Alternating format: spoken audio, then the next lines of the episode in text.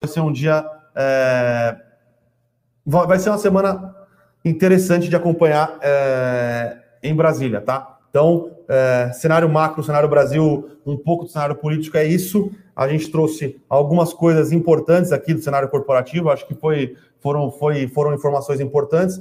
Obviamente, Banco Inter, a gente já comentou na sexta-feira, né? A aquisição da USAND nos Estados Unidos.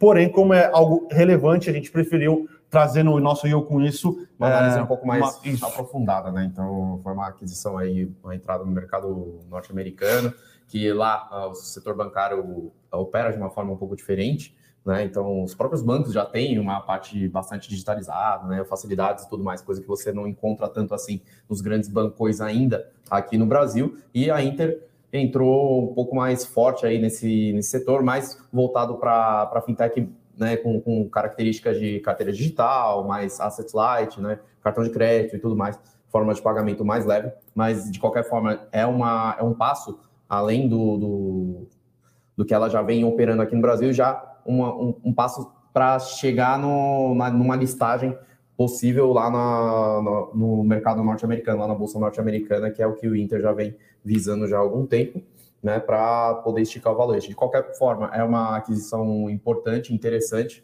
tá, para monetizar sua base de clientes e também gerar uma sinergia com as operações aqui no Brasil, né, que a Ucent começou com uma empresa de envio de remessas, né, de, dos Estados Unidos para cá, para facilitar toda essa, essa transação, e foi evoluindo ao longo do tempo para mais produtos financeiros, mais serviços financeiros aí por lá. E tem uma operação bastante, de certa forma, bastante parecida com o que a Inter opera aqui no Core no Brasil. Então, uma aquisição bastante interessante. É, as ações subiram 7%, né? Mais de 7% aí na, na sexta-feira, né? Que foi a data, na data de divulgação, saiu às 9 horas da manhã essa notícia aí, mais ou menos. Então não deu para escrever nem eu com isso de sexta-feira, mas a gente já comentou aí no Morning Call de sexta, estamos comentando aqui novamente. Banco Inter aí subindo mais um pouquinho, 0, 0, alguma coisa aí, está oscilando bastante, mas o Ibovespa está caindo aí levemente ainda no, no dia de hoje, então ainda o mercado enxergando como uma transação bastante positiva. Algum comentário adicional que queira fazer sobre o Banco Inter? Não, não. Não?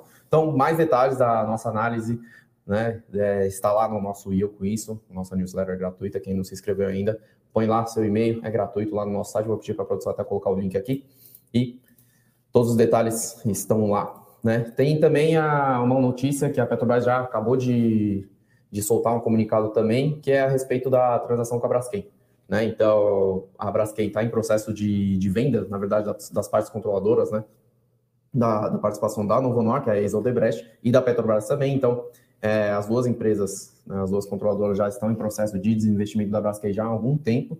Né, a Novo Honor mais por questões de necessidade de, da sua recuperação judicial. Então, os bancos credores têm como garantia né, a participação da Novo Honor na Braskem para pagamento de dívidas e tudo mais. Então, a Novo Honor já está buscando aí esse desinvestimento para poder capitalizar e seguir com seu processo de recuperação judicial.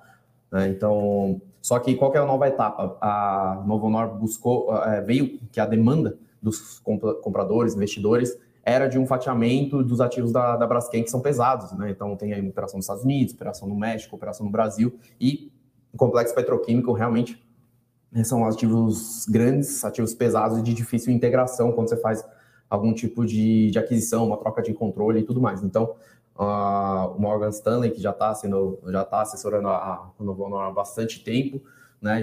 As duas empresas junto é, decidiram ou estão decidindo por avaliando né, um possível fatiamento de ativos e não necessariamente uma venda de um controle da participação acionária de uma empresa para outra, né? Então, imagina que você, você tem esses três ativos, esses complexos, três complexos em três países diferentes, então cada investidor eh, tem um interesse diferente por cada localidade, cada tipo de ativo que produz também produtos diferentes, tem características de operações diferentes. Então, essa demanda está sendo avaliada e com isso surgiu a, a, a uma veiculação, está sendo ventilado que a Petrobras pode estar avaliando fazer, é, concordar com esse fatiamento e ficar com uma parte importante de uma operação aqui no Sudeste, né, no, no eixo Rio-São Paulo, que tem também, a Braskem tem também uma planta importante né, nesse, no Complexo Sudeste, que seria uma integração interessante com as refinarias que não seriam vendidas da Petrobras. Né? Então a Petrobras está vendendo todo, todo o seu ativo que fica fora desse eixo Rio-São Paulo, né? Então, inclusive, vem, é, colocando uh, as refinarias da Bahia, que já foi comprado pelo Guadala, colocando a, a, no, os ativos no Rio Grande do Sul, no Paraná, né, que acabou de, de ter um, um problema aí de, de venda, inclusive também lá no em Pernambuco, enfim.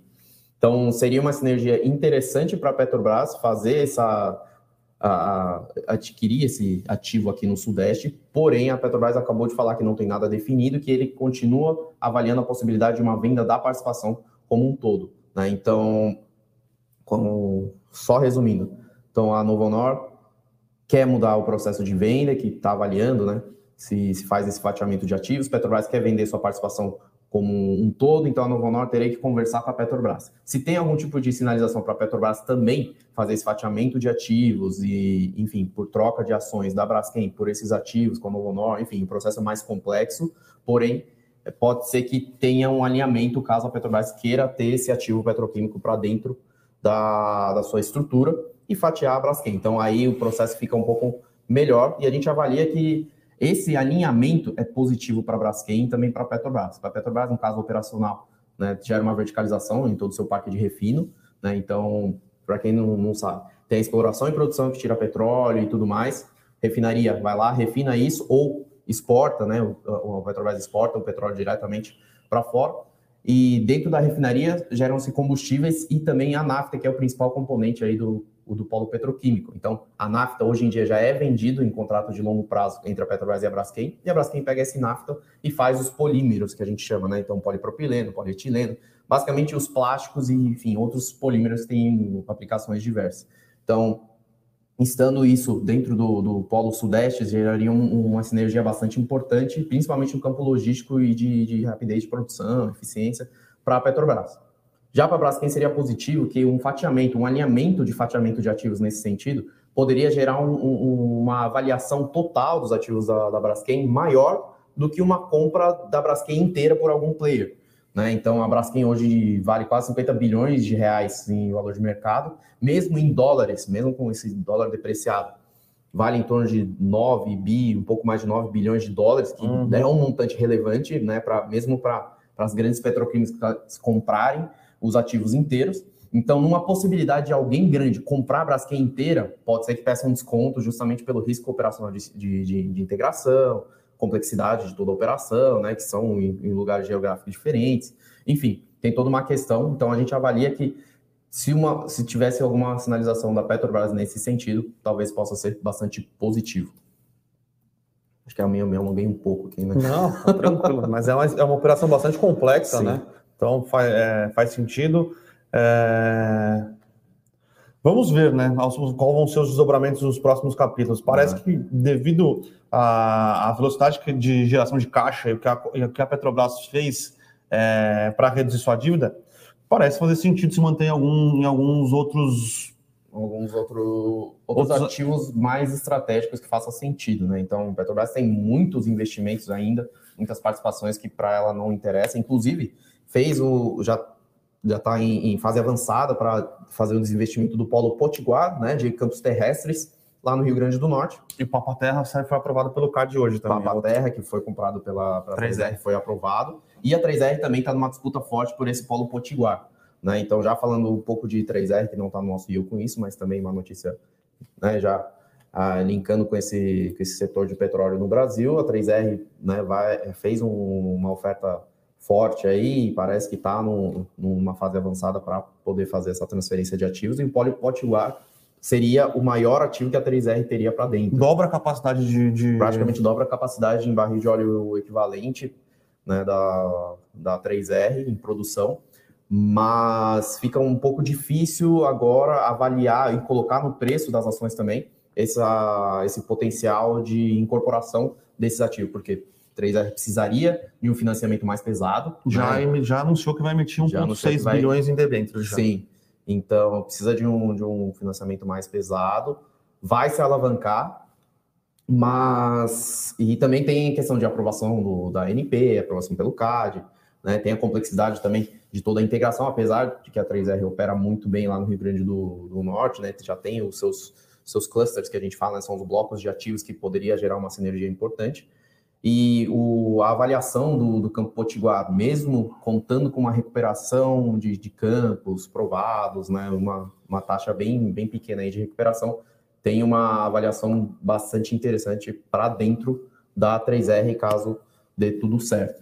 Né? Então. Pode ser que a 3R tenha que fazer uma parceria, né? Talvez ela não, ela não assuma 100% no, porque no realmente Potiguar, é, porque é bastante, pelo tamanho né? dela, é, seria um desembolso bastante forte. Vamos ver quanto a 3R tem de capitalização de mercado. É, é, é 3 bi, alguma coisa assim. É 5 bi. 5 bi. 3 bi foi o, valor, o valor de aquisição seria 5,5 bilhões de reais, né? Você pode ah, pegar então, um bilhão de dólares, então você dobrar, você está botando para dentro basicamente seu valor de mercado. Então Sim.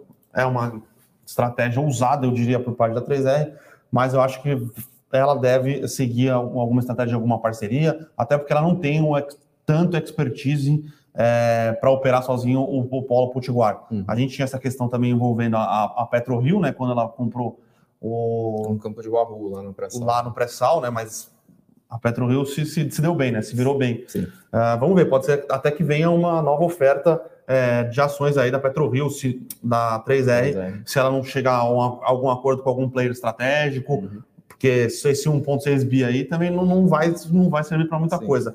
Lembrando que ela já vai ter que, vai ter que financiar a aquisição do Papa Terra e ela Sim. fez algumas outras aquisições ali é, nos últimos meses, né? Sim, aí tem um ponto importante também que é os ativos que ainda estão sendo incorporados não geram um caixa mesmo formalmente para a 3R que ela consolida é uma, é uma produção pro forma que eles fazem, que seria se tivessem já operacionalmente para dentro do balanço da 3R todos esses ativos que ela está tá adquirindo, aí sim quanto seria. Mas hoje mesmo, operacionalmente, efetivamente, quem gera caixa é o Polo Macau somente.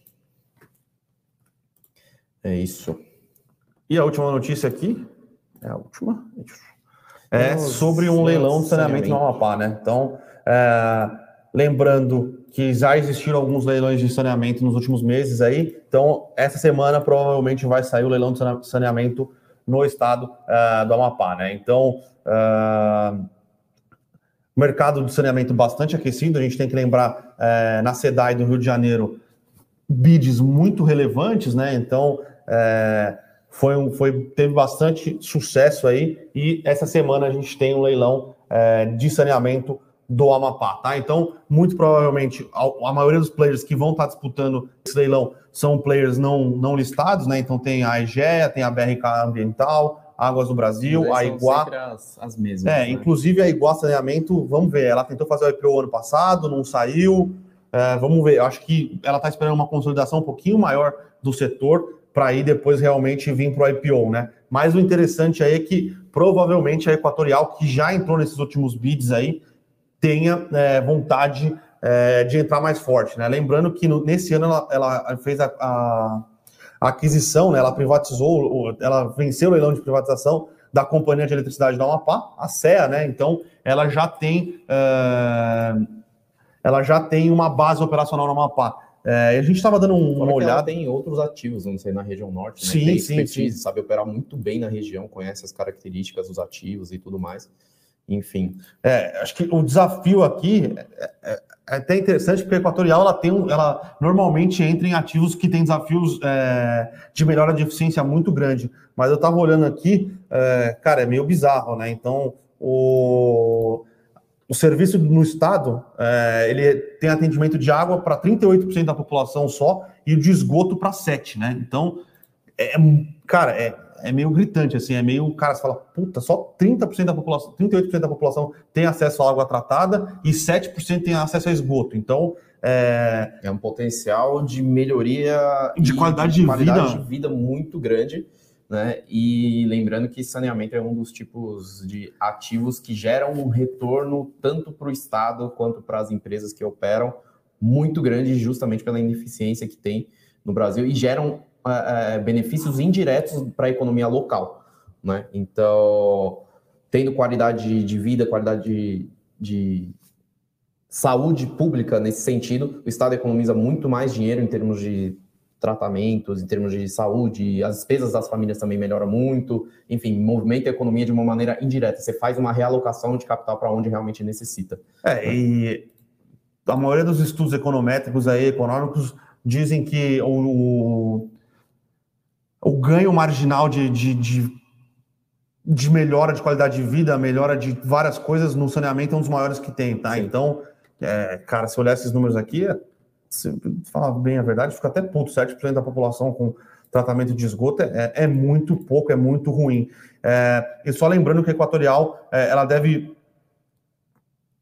deve ter uma todos todos os players provavelmente vão entrar na disputa, mas a concorrência não deve ser tão forte, porque se a gente lembrar é, na Sedai a, os bits foram bastante elevados, né? E a, a GEA e a, a, a EGEA e a Iguá é, já gastaram boa boa grana ali para ganhar a, a, licitação no Rio, né? Então é, vamos ver. Lembrando que as, a entrega é hoje na B3 e o leilão, né, todo aquele processo um pouco mais formal, é quinta-feira, tá? Então, é, vamos esperar aí para ver na quinta-feira é, quem vai ser o ganhador e se a, IGE, se a Equatorial realmente conseguiu é, arrematar o primeiro bloco aí de, de saneamento.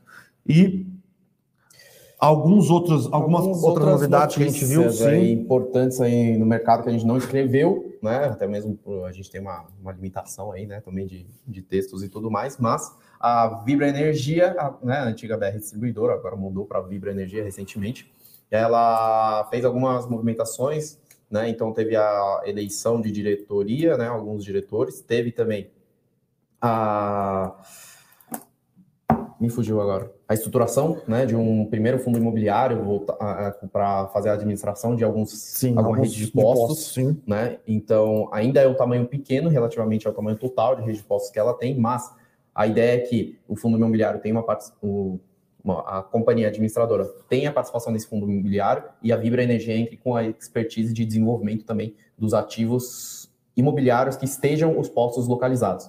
Né? Então, é uma parceria bastante interessante que a gente enxerga e é um meio de expandir a rede de postos com uma expertise de uma administradora de, de imóveis e não necessariamente a, a todo esse desenvolvimento de expansão de redes de postos e otimização operacional dessa rede de postos, que é muito importante né, para a operação da BR Distribuidora, da Vibra Energia, né, fique para dentro da companhia somente. Então, ela agrega uma expertise, né, então no mercado a gente chama também de smart money, né, é um outro tipo de smart money, né, na verdade você traz a expertise junto com o investidor, então é uma notícia relevante, importante, tira um pouco esse esse peso de desenvolver ativos imobiliários de dentro da empresa. E, por fim, uma parceria bastante interessante que a gente viu, que foi uma joint venture, né, que a Vibra tá, que estruturou junto com a Copersucar, uma das maior, a maior cooperativa de produção de açúcar e etanol do país. Né? Então, é uma cooperativa de diversas usinas menores que concentram toda essa produção.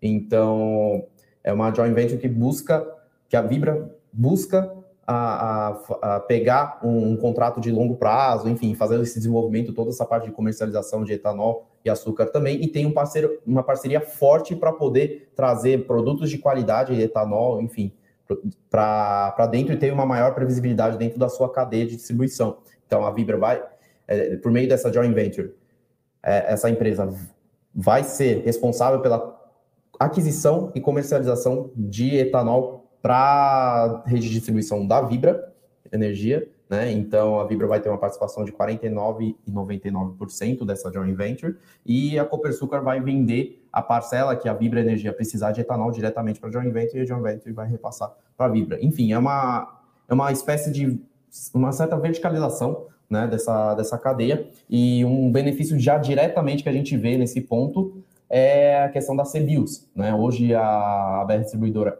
né, a Vibra. Ainda estou acostumado. A Vibra Energia tem, uma, tem a maior tem o maior volume de distribuição de combustíveis fósseis, né, pela sua rede de distribuição e, consequentemente, tem a maior despesa, maior despesa com créditos carbono, né, esses, essas CBIOS que são gerados majoritariamente por produtoras de etanol. Né? Então, ela vai poder, por meio dessa joint venture, ter essa, essa parcela também de CBIOS, uma parte menor, né? Mas já vai dar uma compensada nessa despesa que ela teria de créditos carbono que precisaria comprar por conta do programa RenovaBio, que já está sendo implementado. Né? Então, lembrando que essa parcela de compra de crédito carbono é crescente e os preços do crédito carbono também tendem a aumentar ao longo do tempo, conforme as metas vão aumentando, aí, enfim, regulamentado pela ANP. Então, a gente vê diversas movimentações importantes aí dentro da Vibra Energia, e dia 1 de setembro aí, né, daqui dois dias, vai ter o Vibra Investor Day, que aí vão ser apresentados novos planos de negócios, né, sequen sequencialmente aí, para da nova gestão, enfim. Tudo mais, algumas novidades que parece que está sendo bastante promissoras aí para a empresa. Essa semana, né? O... Essa semana, dia 1 de setembro, quarta-feira.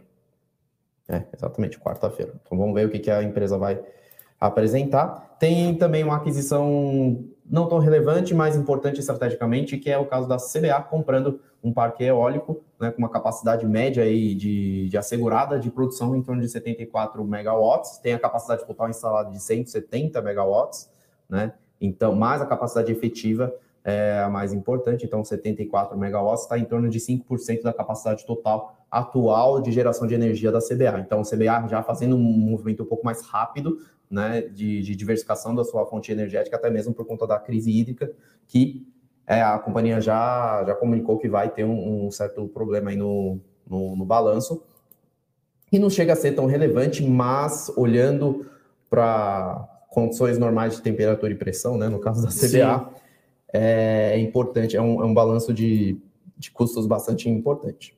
Então, ela vinha, a CBA tinha um plano, já, já tem um plano em construção, né, de, de um parque eólico em torno de 140 megawatts, se não me engano, de capacidade instalada, para começar a diversificar, diversificar a sua fonte de, de, de, produção energética, mas com esse, essa captação do IPO, já fez esse, esse aporte nesse, nesse parque eólico para integrar, para poder alimentar sua fábrica de alumina, que é a principal fábrica, principal produtora, né, no planta de produção de alumínio aí da CBA.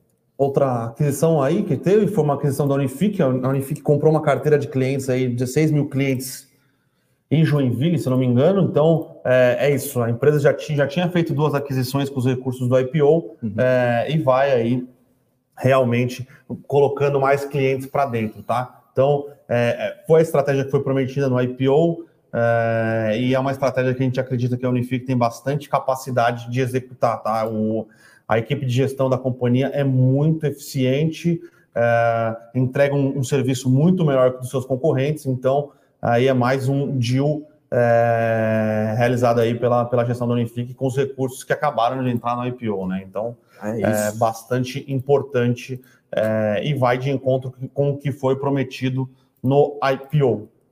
Vamos ver como é que está o mercado aqui nesse meio tempo que a gente foi falando das notícias. Banco Inter subindo quase 1% no momento. É, da distribuidora, né, no caso a Vibra, né? Vibra Energia subindo 0,37. E a Aliar subindo 2,70, continua subindo, que hoje tem uma notícia falando que a Fleury pode estar de olho em uma possível parceria, uma possível aquisição, aquisição aí de alguns ativos ou até da própria potencial transação aí com a, com a Aliar, tá? Lembrando que o Nelson Santana ele já comprou uma parte relevante da empresa, porém uh, os controladores da Aliar, os médicos, os, os médicos sócios e os fundadores fizeram um, um, um, novo acordo de acionistas. Um novo acordo de acionistas rapidamente, justamente para manter o controle bem sólido.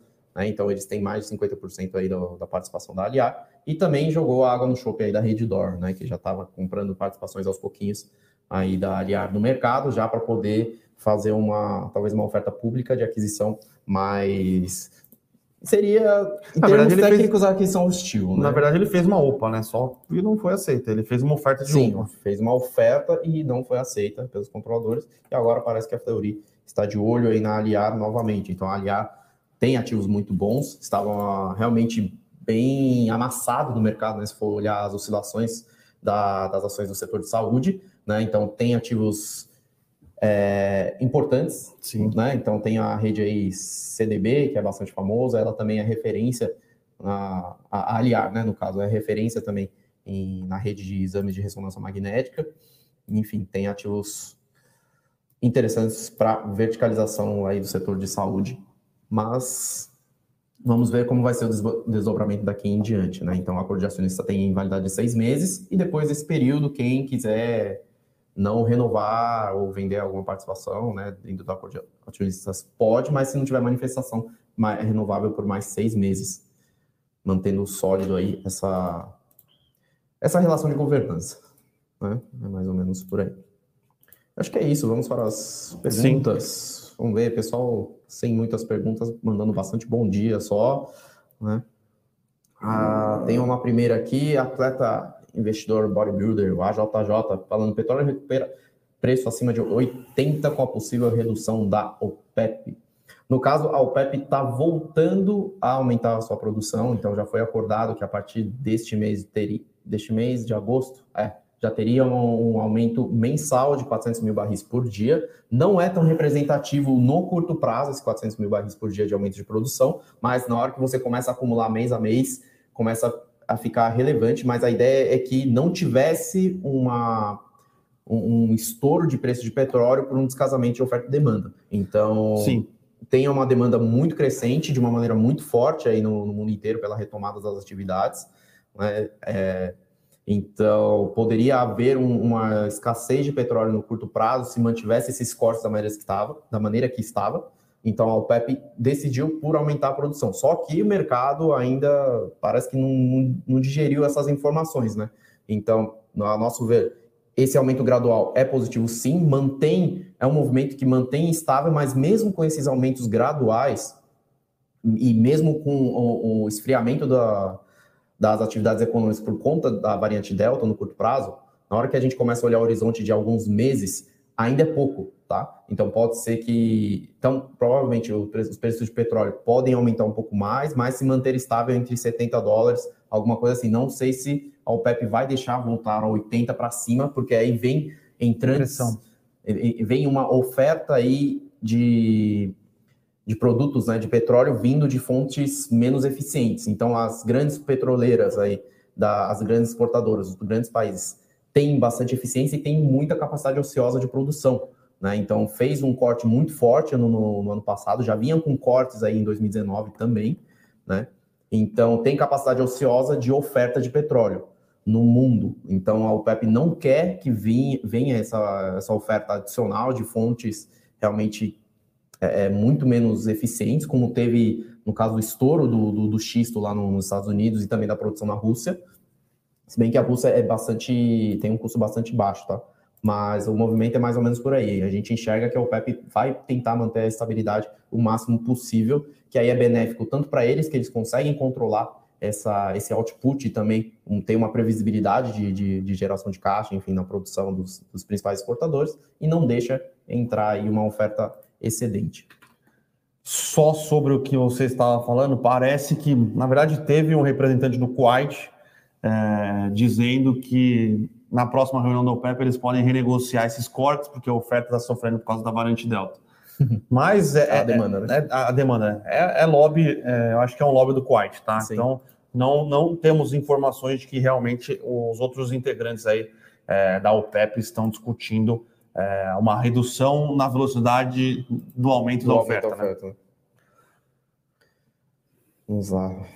Pessoal, Luiz Carlos Abel perguntando que hoje no Estadão sobre a Caoa entrando em locação de autos. Parece que todas as fabricantes vão partir é, para isso. Todas as fabricantes já estão começando, né? né? Então, a, que a gente enxerga que no curto prazo as fabricantes estão tentando o, gerar uma nova fonte de receita e que movimente né? Que as fábricas não fiquem ociosas, né? Então, estava vendo uns dados esses dias que o Brasil tem capacidade ociosa gigantesca nesse parque de, de, de veículos, só que não vale a pena você aumentar a oferta, de você utilizar, né, maximizar essa utilização das fábricas, porque simplesmente não tem para onde ir os carros, né?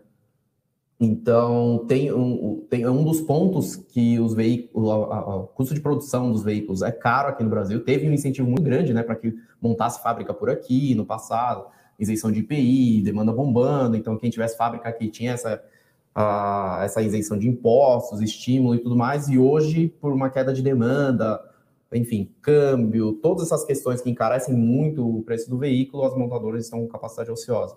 Né? Então, parece que vem para poder né, monetizar um pouco mais, né, melhorar um pouco a produtividade aqui no Brasil. Eu acho que é um movimento que, pelo menos por enquanto, não afeta tanto assim as locadoras de veículos, que a locadora de veículos tem uma expertise muito forte nessa, nesse tipo de operação. Né? Então, é, é, é uma rede complexa, tá? Com alta barreira de entrada, mesmo para as próprias montadoras, entrar nessa questão de locação de veículos, que não é simples você é, monetizar sua frota de veículos de uma maneira eficiente, como as três que hoje operam, que tem capital aberto no Brasil, operam de uma maneira bastante eficiente. Mel D, falando bom dia, gênio dos fundos imobiliários, esse aqui é você. É. Responsável pela carteira e responsável pela carteira de dividendos. Poderia lançar uma promoção para assinarmos as duas carteiras hoje, pessoal. Falar para o pessoal da produção, pessoal da- coloca o link aqui do e fala comercial. que o do comercial para falar com o Brunão, fala que o, o Bruno e o Rodrigo falou para dar uma promoção aí para quem quiser assinar dividendos e fundos imobiliários hoje. Pode ir lá cobrar, Mel. É isso, o telefone já está na tela. Falem com o comercial, o pessoal vai ajudar vocês. Aproveita aí. que o Bruno tá de bom humor aí, que o Palmeiras ganhou mais uma. Charles Oliveira perguntando se follow on da Sinqia vale a pena. Vale, vale sim, tá? A gente, como a gente sabe, assim que usa os recursos do- dos seus follow-ons para continuar comprando ativos, ela tem feito aquisições muito relevantes. Então, é, vai ser isso que vai acontecer. Ela vai botar 500 milhões para dentro do caixa e vai continuar comprando players é, que ela acredita que são é, não são concorrentes do que ela faz, né? Mas normalmente ela compra players que fazem é, serviços que são complementares ao que ela consegue entregar. Aí ela bota para dentro, bota os clientes para dentro, é, faz o bom e velho cross-sell, né? Então ela derruba o cliente para dentro da sua base e vende os outros produtos ofertados por quem ela já comprou ou por, pelo que a própria Sinqia é, desenvolve, né? Então é, faz sentido sim entrar no IPO de Sinqia, tá? Beleza, Danilo Carvalho perguntando, pedindo, né, para comentar sobre Ultrapar, né? Então, comentando um pouquinho, a Ultrapar está numa das cotações, está um dos valores de mercado mais baixos aí nos últimos 10 anos, né? Então, está negociando a 14,61, mas isso tem fundamento, tá, Danilo? Então, a Ultrapar, desde que fez a mudança aí na, na política de precificação da Petrobras, né? A Petrobras fez essa mudança de precificação de combustíveis, ela não parece que não conseguiu se adaptar a esse novo sistema, seja, não sei se internamente a, a- os sistemas, enfim, toda a questão de comercialização, distribuição, precificação de combustíveis era feito de uma maneira já, já, já um sistema meio pesado, que é difícil de fazer a mudança. A gente não entende ainda por que, que a Ultrapar ainda não conseguiu se adaptar e gerar uma rentabilidade decente aí para os postos Ipiranga, que é está sendo calcanhar de Aquiles, né? Foi a queridinha do mercado por ser por alinhar um crescimento muito forte com uma rentabilidade grande aí dentro do posto Ipiranga. Então a Ultrapar cresceu muito forte nesse, nesse meio tempo, tem seus méritos, mas agora parece que não está conseguindo fazer ainda esse, essa mudança de chave, né? Então a, a, a Ultrapar vem com uma renovação de gestão. A, o Pátria entrou no acordo de acionistas, tá? O, a, o Pátria é a gestora, né? De private equity, entrou com um, um mais forte aí na participação para fazer acordo pra, não, no acordo de acionistas, está renovando a gestão. Entrou também o Marcos Lutz, que vem, é o ex-Cosan, né, que foi um dos principais responsáveis aí por impulsionar a Cosan nos últimos 10 anos, talvez. Eu não sei exatamente o período. Ah, também vem para agregar nesse conhecimento, né, nessa parte de distribuição de combustíveis. E o mais importante, a Ultrapar está fazendo os investimentos de ativos que não geram sinergias, como a Oxiteno e a Extra Farma, já acertou a venda das duas, e está mirando a compra agora da refinaria. Então, com a venda da Oxiteno, o valor da venda da Extra Farma, basicamente, é, tem o, o dinheiro necessário para poder botar para dentro uma das refinarias aí da, da Petrobras, no caso a Refap, né, que é lá do Rio Grande do Sul. Aí sim ela consegue verticalizar a cadeia de produção, então fica mais parecido com a operação da Shell na Argentina, por exemplo, que tem a refinaria, tem a rede de distribuição e tem a, os ativos logísticos necessários para gerar uma margem bem melhor para a sua cadeia de distribuição. Então, mas essa mudança é ainda de longo prazo, tá? Vai demorar para gerar resultado. E a Ipiranga, agora, se antes tinha o benefício da dúvida, agora o mercado espera pela prova de que a Ipiranga está conseguindo fazer um turnaround. Então, por isso que está amassado. Mas, em geral, para o longo prazo, é uma empresa promissora sim, tá? Ela tem uma das maiores cadeias de rede de postos do país, marca muito forte e está fazendo também uma transformação na MPM, que é a sua, sua rede de loja de conveniência, e está se transformando em lojas de proximidade, né? Que tem um, um apelo bastante grande aí nos últimos, nos últimos anos de, de crescimento. Nosso amigo Guido aqui perguntando: Pecara está descontado? Uh, depende do seu ponto de vista. Se você olha, olha para o lado operacional e olha para o lado do lucro, para os múltiplos, né, no curto prazo, talvez nem tanto. Mas se você olha para potencial de destravamento de valor nos ativos que ela tem participação, né, em todo o conjunto de ativos que, a, onde a, que o Grupo Pão de Açúcar pode fazer uma, uma limpeza, entre aspas, né, dar Sim. liquidez a essa participação que ela tem, ela vale muito mais. Então, depende do ponto de vista, depende de qual horizonte de, de, de investimento, qual a estratégia da sua carteira faz sentido para realmente avaliar se pão de açúcar está descontado ou não. Se você vai negociar no curto prazo, em termos de resultado, que ainda pode demorar a vir, né, diferente de, de, das redes de atacarejo, pode ser que ainda sofra um pouco nos próximos resultados. Mas na hora que você olha para as perspectivas de, de monetização, de dar liquidez a essa participação que ela tem na C9 e até no próprio grupo Êxito, aí que foi adquirido recentemente por um, por um aumento de. Por, né, toma, tomando dívidas, a, a, o pó de açúcar na soma das partes vale muito mais do que está sendo negociado hoje, tá? Então, olhando por essa perspectiva, sim, é um dos ativos mais descontados que a gente vê na bolsa hoje. Talvez não necessariamente da bolsa, mas do Ibovespa, com certeza. Investidor ousado perguntando se tem notícia do desdobramento das ações de Melios. Nossa, hoje estou gaguejando muito, hein? Ah, foi, foi tá, para votação na semana votação. que passada, dia 23, mas ainda não tem o resultado da votação no site deles, é, tá? Lembrando que quando saiu essas notícias, Melios estava negociando a preços muito mais altos do que vem negociando hoje, né? Inclusive, recentemente bateu 74 reais, hoje está negociando a 40 na minha tela aqui. Então, pode ser que adie, pode ser que esperem é. alguma valorização para fazer um desdobramento, não alguma coisa assim. Foi, não tem como foi a votação, tá? É, a gente não sabe ainda quais os próximos capítulos. Marcos Mazeto perguntando da desktop, como anda. Acabou de é, fazer o IPO. A, a, desktop também já fez algumas aquisições, tá? Sim. Ela até colocou no release do segundo trimestre as aquisições que ela fez. É, as duas estão indo para cima de alguns players, sim, tá, Marcos? As, não, a, nenhuma das duas está parada, não. A Unifique anunciou mais uma agora, mas a Desktop acho que já, já anunciou duas aquisições, tá? Então, tem colocado dinheiro para que ela pegou na IPO para trabalhar sim, tá? É, aí tem uma pergunta do Júnior aqui. Bom dia. Rumo vem andando de lado desde 2019. O que vocês enxergam no curto e médio prazo? Bom, no curto, no curto prazo, o Arrumo pode ser que ainda demore a gerar os resultados é, um pouco mais promissores, tá? Então, esse ano, por exemplo, teve uma quebra de safra do milho, né, e afetou um pouco o transporte, teve também a questão da pavimentação da BR-163, que ainda estava sem o, um, uma concessionária ali para operar, com pedágio e tudo mais, então teve uma concorrência meio que desleal, né, pelo, pelo lado da Rumo, então, a Rumo tem uma concorrência direta com um frete rodoviário, tá? Em, em grãos. Então, BR-163 é onde liga Rondonópolis aos portos lá do norte, né? Lá no Pará. Então, era aquela rodovia que a gente via todo mês de janeiro, atolado, Sim. com uma porrada de caminhão. Então, era uma via importante.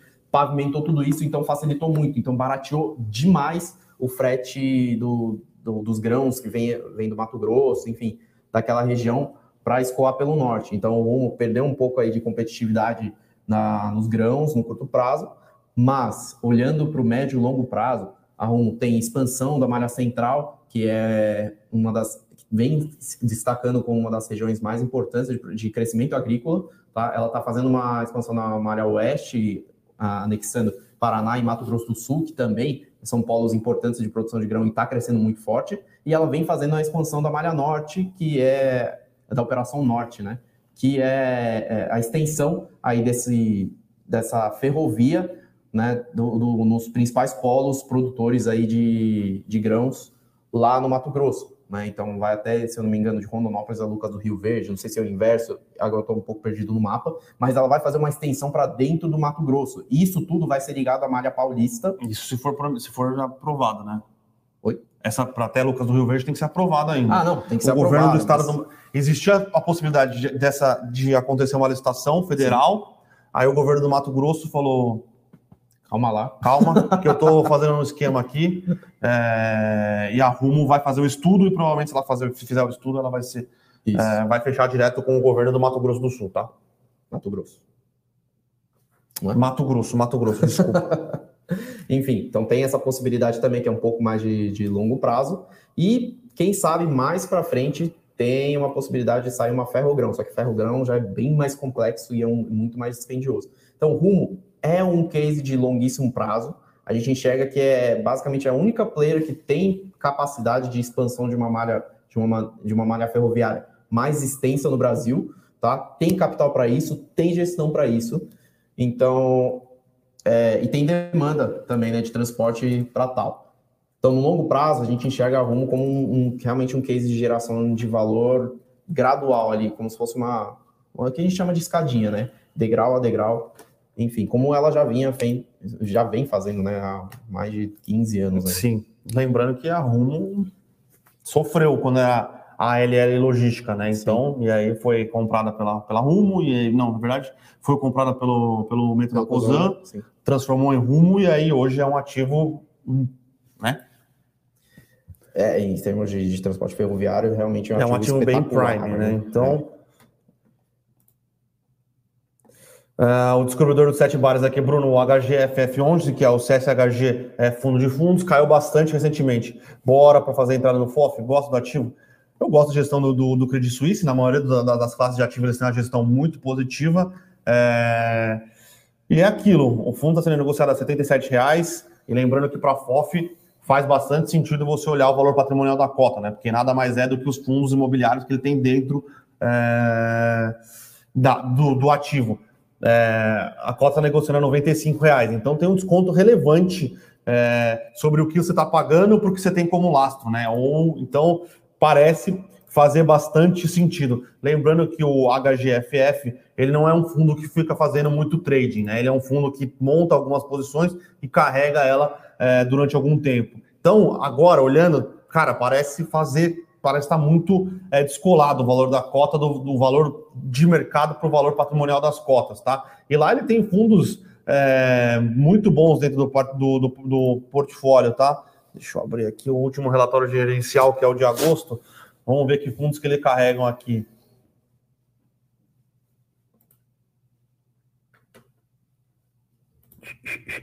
Ah, o fundo carrega XPlog, é, carrega o fundo da Capitânia, carrega o XPMOLs, carrega o PVBI, carrega o, é, o, o RED, fundo, é, fundo de fund, fundos de shoppings, é, Canip, cara, o Bresco Logística, Carência RI. Então, você está comprando um fundo que tem um, um, portfólio extremamente premium, né? Lembrando, é, por um preço bem descontado, tá? Então, é, obviamente, se o mercado imobiliário continuar sofrendo um pouco nos últimos próximos meses, é, pode ser que o fundo, esse fundo de fundos continue sofrendo.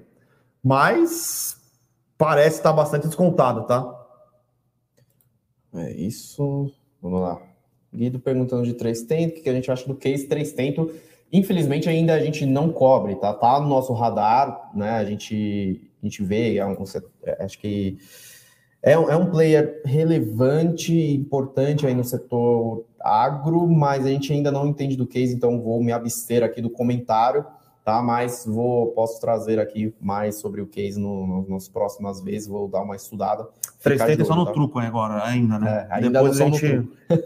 Investidor Oswaldo perguntando, Taesa caindo forte, o que está acontecendo, por quê? Uh, Taesa é muito medido pelo retorno em dividendos, né? Que eu, eu, uh, o mercado olha muito isso, então na hora que começa a valorizar muito o retorno em dividendos para novos investidores, novas aplicações, enfim, para o preço que está, né, do, do custo, começa a ficar um pouco alto.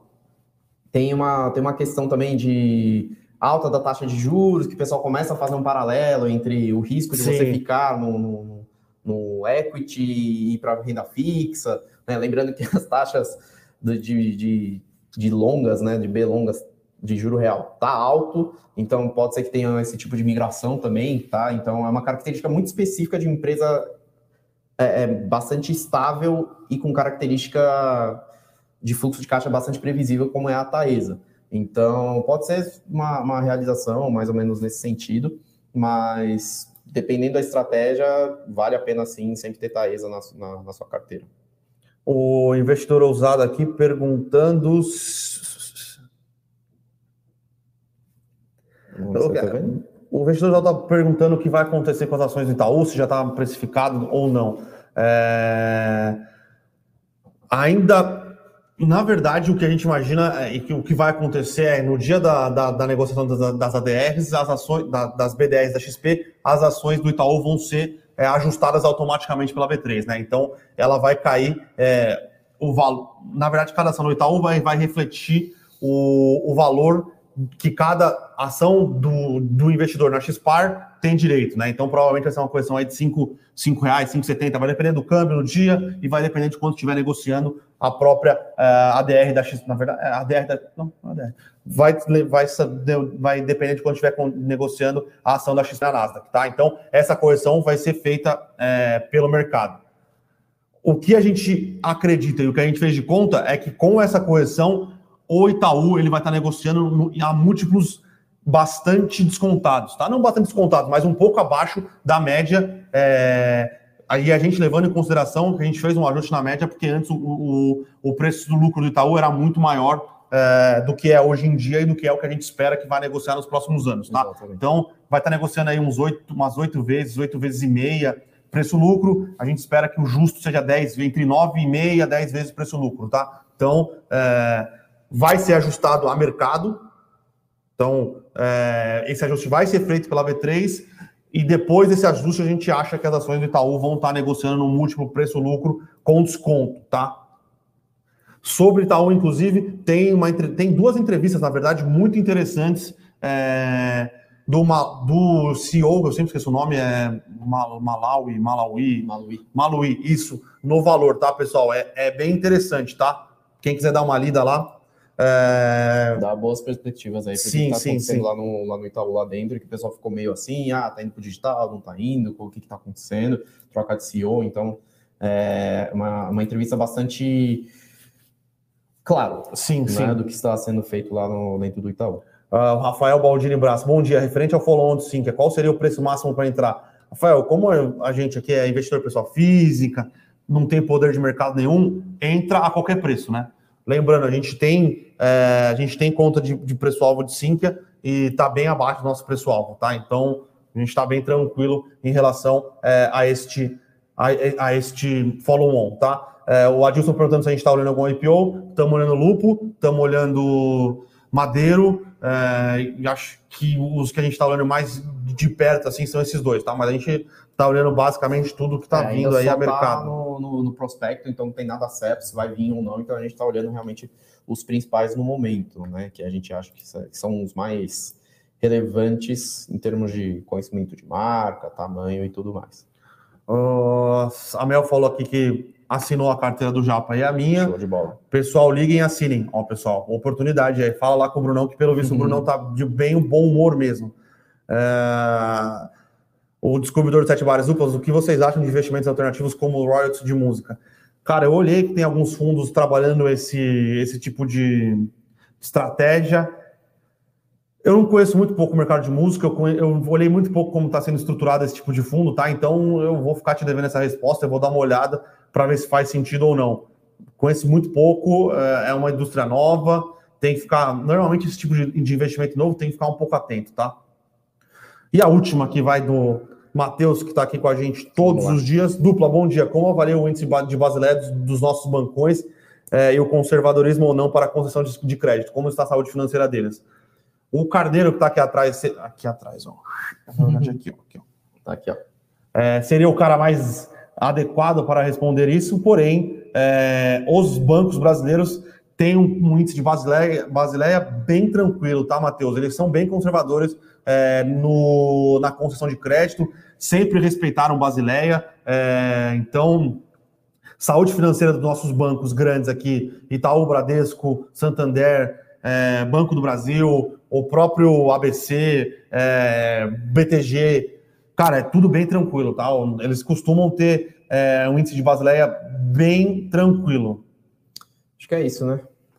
Então, acho que é isso mesmo, hein, Japa? Então, queria agradecer o senhor aqui, realizou até uma venda hoje, vai cobrar, vamos cobrar comissão lá do Brunão. É, foi muito bom tê-lo aqui hoje, então, é, essa semana aqui vai ser uma semana, é, pelo menos no cenário macroeconômico, bastante é, movimentada. Temos é, emprego nos Estados Unidos na sexta-feira. Lembrando que o Powell, durante o seu, o seu discurso no simpósio dos bancos centrais, é, semana passada, na sexta-feira passada, atentou bastante neste ponto, que apesar da recuperação econômica nos Estados Unidos estar, estar caminhando bem, o mercado de trabalho, né, o mercado de emprego nos Estados Unidos não teve uma recuperação tão relevante e essa recuperação é menos relevante ainda é, para a população de baixa renda, que é onde o Federal Reserve tenta atacar é, e quer que o plano de emprego chegue mais rápido. Tá? Então, vamos nos manter atentos a isso na sexta, quarta-feira, PIB do Brasil. Então,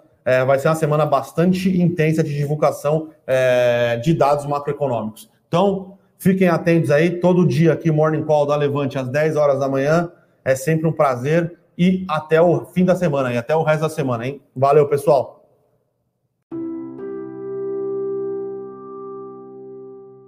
Para saber mais sobre a Levante, siga o nosso perfil no Instagram, levante.investimentos. Se inscreva no nosso canal do YouTube, Levante Investimentos. E para acompanhar as notícias do dia a dia e mais sobre a Levante, acesse nosso site levante.com.br.